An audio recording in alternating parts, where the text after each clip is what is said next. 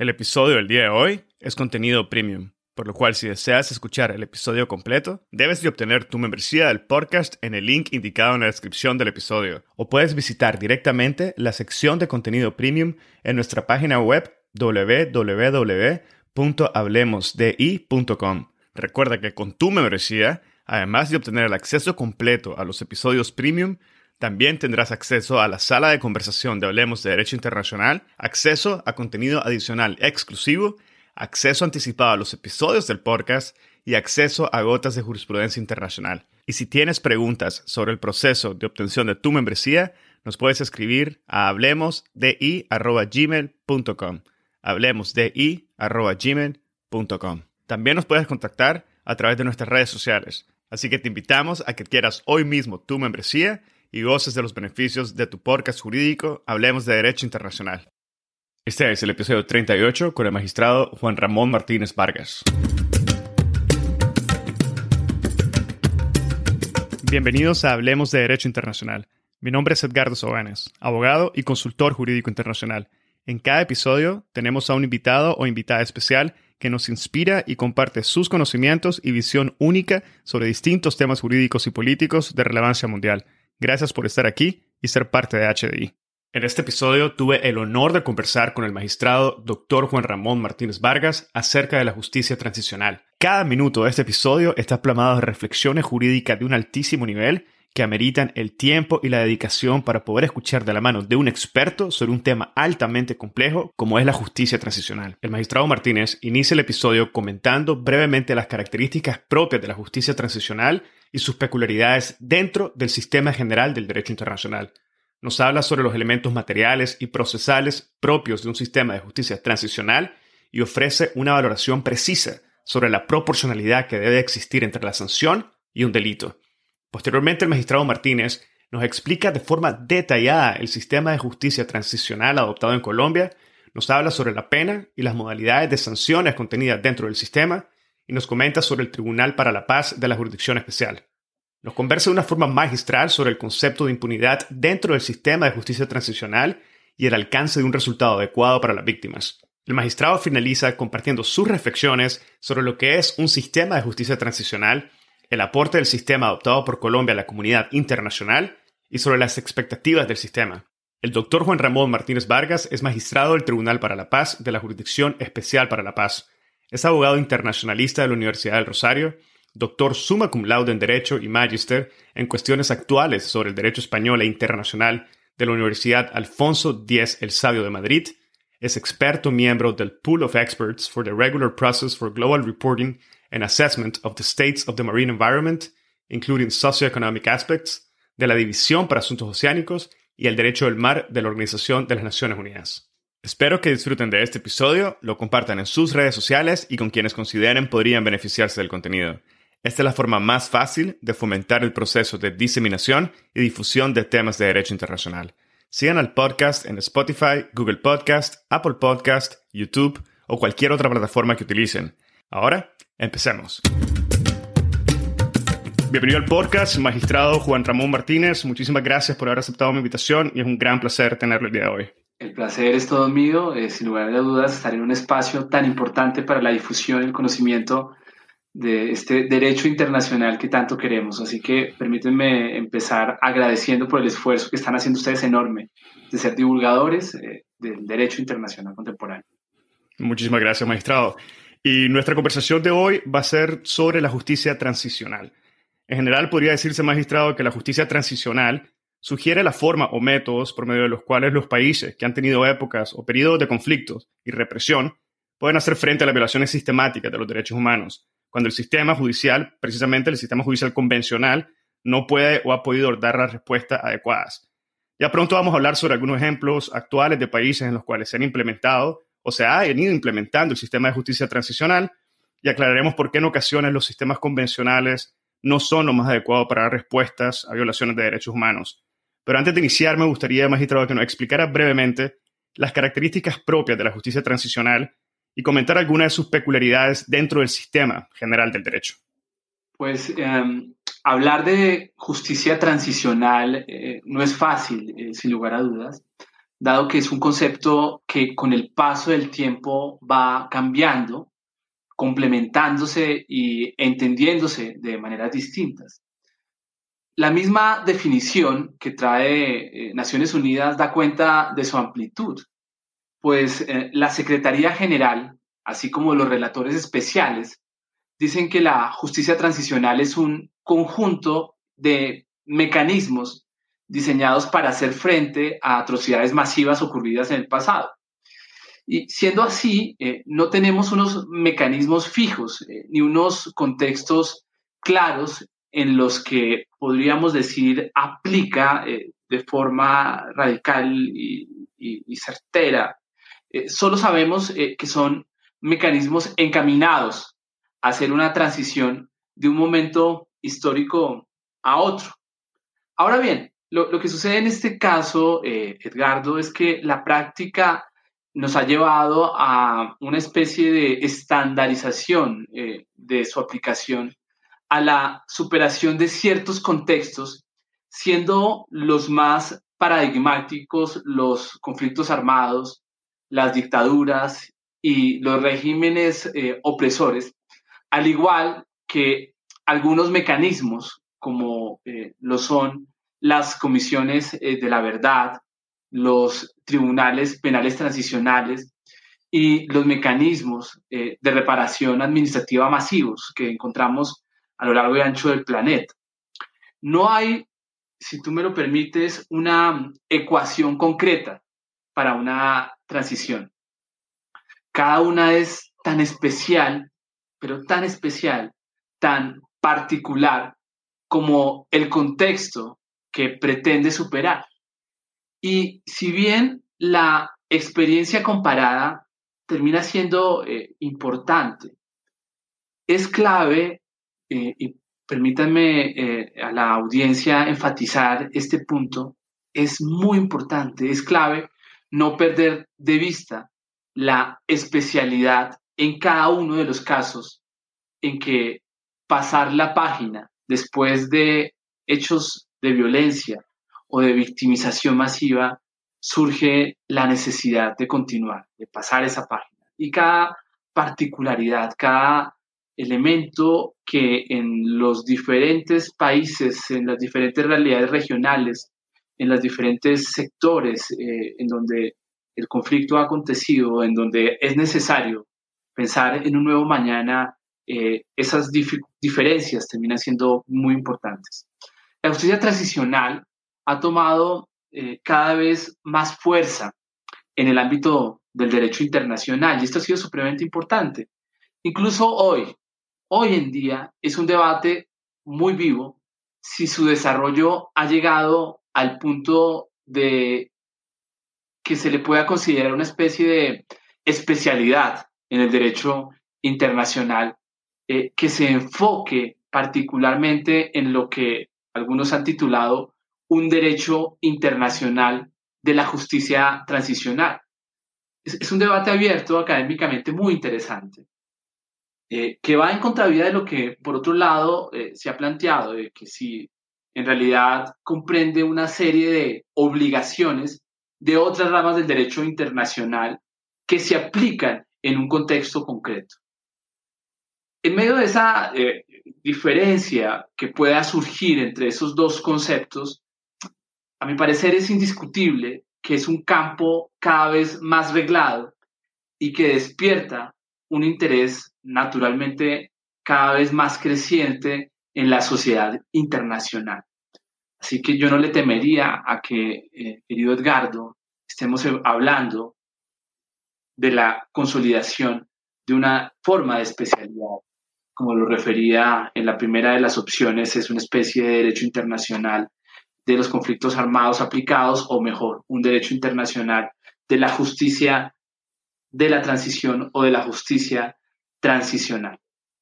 Bueno, magistrado, entiendo por lo que dice que efectivamente no existe una ecuación única o una aplicación de carácter universal de un sistema de justicia transicional. Pero ¿qué hay de los objetivos? ¿Existen o se puede determinar eh, objetivos generales que determinan o caracterizan lo que es justicia transicional en general? Sí, Edgardo, lo, que sucede es que la, justicia de transición como concepto, em, al ser un tema de tanta sofisticación y complejidad,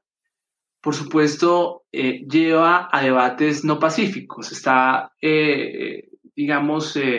viéndose desde diferentes aristas. Y en términos generales, esa dificultad y esos choques en cuanto a su interpretación ha llevado a cuestionamientos concretos, por ejemplo, en cuanto a lo que es utilizar las herramientas desarrolladas en escenarios eh, de transiciones eh, de gobiernos autoritarios a la democracia eh, o de esos gobiernos autoritarios a la justicia, que deberá ser necesariamente aplicada en el marco de la transición, por ejemplo, en este caso de conflictos armados. Y desde esa perspectiva es posible ver de manera clara que las necesidades en términos de justicia de una sociedad que sale de una forma de gobierno autoritario son diferentes de aquellas que tiene un pueblo que trata de superar eh, un escenario de conflicto. Y desde esa óptica o con este contexto, establecer objetivos para atender tu pregunta o el contenido de lo que se espera de la justicia de transición como un todo general, creería yo, puede ser, o mejor, puede no ser recomendable, puede no ser recomendable en la medida en que podría entorpecer los procesos eh, de tránsito en lugar a ayudar a su consolidación. Es, por esto que creo que es pertinente tener muy claro que la aplicación de la justicia eh, en transición o de la justicia transicional requiere necesariamente de tener en cuenta el contexto en que se desarrollará y sobre todo las necesidades específicas de las necesidades en las que se hará. No obstante, y con, todo, creo que no se puede llegar tampoco, por supuesto, eh, a los extremos de pensar que todos los procesos de transición son completamente diferentes. Tampoco quisiera caer en esa en esa afirmación eh, totalizante. Por lo que, eh, digamos, pueden existir diálogos entre, entre esas formas diversas que, que, son importantes y son supremamente nutritivas para la construcción. También diría que no se puede pensar que existe una única fórmula de justicia transicional. Pero desde esa perspectiva y en esos puntos de comunicación, creo que, que sí existen unos elementos eh, que terminan siendo eh, aspectos centrales que en esa especie de conversación en medio de la diversidad, de lo, eh, de lo distinto, eh, de, de, esa necesaria visión miscelánea de lo que puede suceder en los diferentes contextos nacionales o regionales, podemos encontrar tal vez tres aspectos que, que, que, sí son fundamentales y que pueden ser vertebrales o columnas de esta, de esta discusión. En primer lugar, sin lugar a dudas, el concepto de justicia, que tal como su nombre lo indica, eh, creo que todo proceso de justicia transicional necesariamente requiere un, un enfoque de administración de justicia que implica la investigación, el juzgamiento y la sanción de los responsables de las atrocidades que se hayan presentado en un determinado periodo de tiempo. De, esta manera, eh, será labor eh, de los arquitectos de cada modelo de justicia transicional determinar las dinámicas con las que se hará y sobre todo el tipo de sanciones que se impondrán, que creo que es uno de esos elementos que termina eh, o en otrora eh, se daba como opcional, pero eh, quise, al atender tu pregunta, ponerlo en primer lugar porque, como lo miraremos seguramente más adelante, si, bien lo tienes, es uno de los éxitos de lo que está sucediendo en un caso como en el colombiano, ponerlo como un elemento central y no accesorio. Porque el segundo, por supuesto, que en los procesos de transición ha tenido un protagonismo fundamental y lo es como columna, podríamos decir una segunda columna que sostiene eh, en esencia estos aspectos eh, transicionales, es el concepto de verdad. Y es que es, sin lugar a dudas, uno de los ejes fundamentales sobre los que debe eh, sostenerse, eh, fundamentarse todo modelo de justicia transicional. Eh, porque todos estos modelos deben girar entendiéndose como una especie de fórmula para la construcción de una verdad plena, de una verdad detallada, de una verdad exhaustiva de los hechos victimizantes que se hayan presentado. Es que,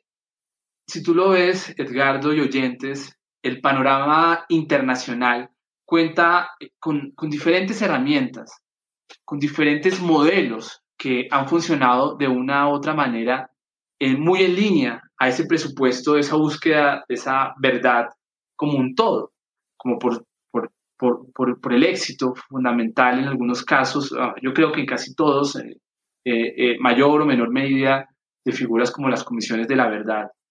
que si están articuladas a procesos judiciales para la construcción de verdad plena, encontraríamos un elemento mucho más sólido, mucho más contundente y de un aporte mayúsculo. Entonces, este es un segundo pilar. Y por supuesto, un tercer pilar, una tercera columna dentro de estos procesos de construcción transicional es la reparación y la garantía de no repetición.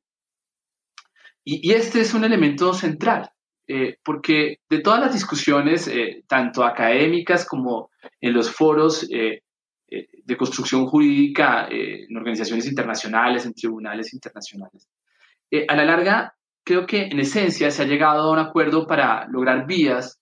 eh, que eh, permitan en esta clase de procesos, eh, al momento de implementarse, al momento de constituirse, vías que permitan restituir los derechos de las personas que han sufrido graves violaciones de derechos humanos o del derecho internacional humanitario. Y, este tipo de medidas eh, pasan, por supuesto, eh, como lo saben todos, ya es un elemento superado, pasan desde lo económico a lo simbólico, así como también se han gestado algunos modelos que le apuntan a hacer reformas sociales estructurales que permitan evitar la repetición de todo lo ocurrido. Así que estos tres grandes pilares, esas tres grandes columnas son fundamentales. Hoy en día yo no las em, aislaría o las independizaría, no las sometería a una sola columna vertebral, sino que entendería que esta triada termina siendo fundamental para el adecuado funcionamiento de un proceso de justicia transicional. Cuando solamente hay apuestas de verdad eh, queda un vacío enorme, como lo miraremos ahora, en torno a una necesidad de justicia, o cuando solo hay reparación y no hay verdad eh, ni justicia, eh, o cuando encontramos solo justicia sin verdad y reparación. Entonces, es, es, es, necesario entenderlo desde esa perspectiva, si tú me lo permites, desde esos tres elementos que son fundamentales que no podrían dejarse de lado. Maestro, entiendo eh, lo que menciona, las dificultades de poder mencionar objetivos generales, el hecho de que no existe una ecuación también que sea de carácter general o de aplicabilidad general, pero pregunto en el sentido de lo que mencionaba anteriormente sobre la creación de un derecho especial de justicia transicional. Cuando se refiere a esta creación de un, de un derecho especializado, se refiere en base a los tres pilares que acaba de mencionar y si fuera el caso, ¿Dónde podemos encontrar una noción clara del concepto de justicia y concepto de verdad? ¿Existe alguna definición universal internacionalmente reconocida que defina lo que debemos de entender como una justicia o como una verdad? Es complejo y es algo que va en construcción. Creo que es bien interesante eh, eh, entenderlo. Eh, este, como el derecho internacional, Edgardo, es un derecho absolutamente dinámico. y por supuesto, podríamos caer en conceptos clásicos de justicia o conceptos clásicos de verdad o conceptos clásicos de reparación y de restauración. Eh, pero creo que lo que está sucediendo en este momento es supremamente importante en el mundo, porque estamos yendo más allá de lo que puntualmente podría haberse visto de una forma aislada en cuanto a definiciones, como el concepto de justicia, en donde, eh, como muy bien eh, sabemos, existen desarrollos eh, importantes desde la dogmática hasta la construcción misma de decisiones que en tribunales internacionales o regionales de derechos humanos se han permitido específicamente conceptualizarlo. Por ejemplo, en el concepto de verdad, estamos hablando eh, de la construcción de verdad plena que va mucho más allá de la verdad judicial que en otrora eh, se hablaba. Aquí hay una transfiguración, hay una mutación supremamente interesante en donde estamos hablando de construcciones de verdad plena que van muy de la mano de lo que los historiadores llamarían una verdad histórica que permite una visión mucho más integral, mucho más compleja. O en materia de reparaciones, ves tú cómo en por ejemplo, en el sistema europeo de derechos humanos o en el sistema eh, interamericano de derechos humanos en decisiones de la Corte Interamericana eh, o en algunos, eh, bueno, por no hablar también en materia de reparaciones, lo que sucede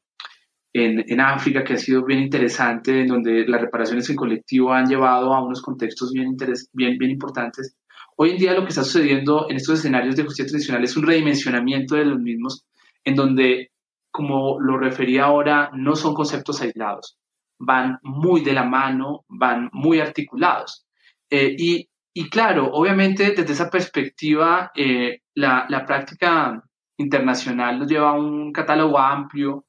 y completo de fórmulas de, cumplimiento, por ejemplo, de los fines de la justicia, ¿no? Eh, muy, muy de la mano de, esa pregunta en cuanto a los objetivos que, referías ahora. Eh, el, tema va en que determinar la existencia de unos elementos específicos, eh, aplicables para todo contexto, sería por lo menos muy ingenuo de mi parte decirlo. Me, me, parecería eh, que, que, podría fallar en ese sentido, sobre todo porque se está sofisticando, se está complejizando cada vez más y está sucediendo que, por ejemplo, en cuanto a cuestiones de verdad y en esa necesidad de diferenciación que previamente resaltaba, eh, cada proceso, cada contexto encuentra sus propias particularidades de hacia dónde debe ir esa luz que permita esclarecer tantos años de oscuridad que el conflicto ha generado. Por eso no hay una fórmula única, sino que se va construyendo. Y es lo interesante, que este carácter dinámico de nuestro derecho internacional en esta especialidad puede ir permitiendo. Sin, recomendaría yo, caer en ese error eh, que muchas veces los abogados caemos de tratar de encasillar en definiciones monolíticas eh, que eh, hacen que muchas veces se tenga que buscar la cuadratura de círculos, que ese es el gran inconveniente que sucede en los procesos de justicia transicional entre más flexible sea, entre más, por ejemplo, mira, hablándolo aquí, en Colombia, eh, la visión de justicia que tienen las comunidades étnicas y raciales es tan particular, tan enriquecedora, ¿no? Tan, tan nutritiva. Nosotros, por ejemplo, para nosotros es fundamental el diálogo interjurisdiccional entre lo que es esta jurisdicción especial de la cual hago parte y la jurisdicción especial indígena que existe, por ejemplo, en nuestro país. Eh, una, una, visión, si tú lo vieras desde esa perspectiva clásica, eh, eh, europocéntrica, judio-cristiana, burguesa clásica de definiciones, no cabría en procesos como los que suceden en nuestras latitudes o en otros lugares del planeta. Entonces, por eso, permíteme, para, para enfatizar, ver esa necesidad de una visión mucho más omnicomprensiva, mucho más plural de conceptos que deben nutrirse de esa pluralidad. Bueno, muchas gracias, magistrado, por esa, esas consideraciones que nos compartió. Y en base a eso me gustaría consultarle sobre las realidades materiales que llaman al establecimiento de un, sistema, de un sistema de justicia transicional. ¿Cuáles son aquellas realidades que, que permiten o que llaman, como mencionaba, al establecimiento de un sistema de justicia transicional y cuáles son los elementos procesales al mismo tiempo que permiten que se alcance o se satisfaga en cierta manera los tres elementos que he mencionado. Es, em, es complejo hablarlo desde, desde, desde, esa variedad o multiplicidad o visión tan variopinta que, que, podría señalarte, ¿no? Em, y, sobre todo reiterando la, variedad de necesidades en materia, de transición que eh, muchísimas veces eh, pueden ser invisibilizadas por la aplicación de una fórmula única, ¿no? Eh, y, es, esto muy importante referirlo, ¿no? Ver, las diferentes visiones que, con un lado. Por, por, ejemplo, cuando tú miras la creación de un tribunal como lo fue el Tribunal Especial para Líbano, como un ejemplo claro, este, este tribunal, eh, que como lo sabes, se conformó para investigar los hechos que rodearon la muerte de Raik Harid en el año 2005 y de otras personalidades libanesas em, a través principalmente de, actos de terrorismo, tiene justamente un enfoque especial de investigación, juzgamiento y sanción del terrorismo como, como una conducta altamente lesiva para la sociedad, en particular libanesa. Y por, por esta razón, dicho organismo eh, se creó con el fin de contribuir a la lucha con, contra esa conducta específica, lo que en otros contextos, eh, como el de la Yugoslavia o como el de Camboya, no resultaban del mismo rasero de evaluación o del mismo eh, especial interés. O, por ejemplo, para, para ser un poco más cercano, en el caso colombiano, que, que, que, es para mí para escuchar el episodio completo, debes de obtener tu membresía del podcast en el link indicado en la descripción del episodio. O puedes visitar directamente la sección de contenido premium en nuestra página web www.hablemosdi.com. Recuerda que con tu membresía, además de obtener el acceso completo a los episodios premium, también tendrás acceso a la sala de conversación de Hablemos de Derecho Internacional el primer espacio virtual único y consolidado para networking de la comunidad global de hispanoparlantes oyentes del podcast, acceso a contenido adicional exclusivo, acceso anticipado a los episodios del podcast y acceso a gotas de jurisprudencia internacional. Y si tienes preguntas sobre el proceso de obtención de tu membresía, nos puedes escribir a hablemosdi.gmail.com. Hablemosdi.gmail.com. También nos puedes contactar a través de nuestras redes sociales Así que te invitamos a que quieras hoy mismo tu membresía y goces de los beneficios de tu podcast jurídico Hablemos de Derecho Internacional. Si encontraste este episodio interesante, te invitamos a que lo compartas y nos sigas en Spotify, Apple Podcast, Google Podcast o cualquier otra plataforma que utilices para escuchar tu podcast Hablemos de Derecho Internacional, haciendo clic al botón de seguir o al botón de suscripción. Hasta la próxima.